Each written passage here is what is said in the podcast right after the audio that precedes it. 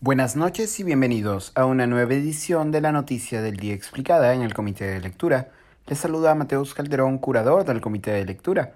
En medio de una extensa entrevista emitida el domingo por la noche, el presidente Pedro Castillo se pronunció contra la nueva ley aprobada por el Congreso que refuerza los límites del derecho de referéndum.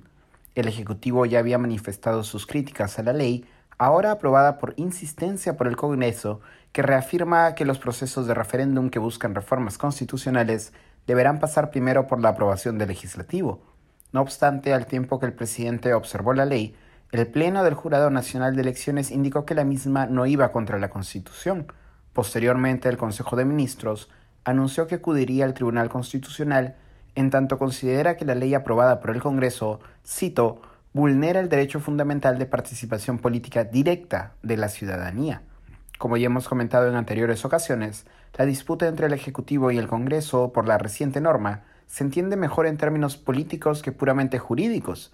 Políticamente, la ley aprobada por el Congreso afirma la facultad del legislativo, hoy dominado por la oposición, para aprobar o desaprobar un cambio constitucional, pero tal facultad es disputada por el Ejecutivo y el oficialismo de Perú Libre, que han apelado no pocas veces a la posibilidad de convocar a un referéndum que derive en una reforma total a la Constitución vía Asamblea Constitucional, una de sus principales propuestas de campaña, sin pasar por el Congreso.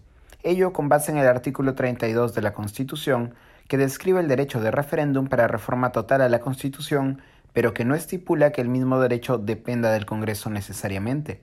En la entrevista con Nicolás Lucar, Castillo indicó que, cito, vamos a pedir al tribunal lo que corresponde, al ser consultado por la posibilidad de que el TC, actualmente integrado en su mayoría por magistrados de tendencia conservadora, declare la ley aprobada por el Congreso como constitucional, Castillo señaló que no cree, tiene fe en el Tribunal Constitucional.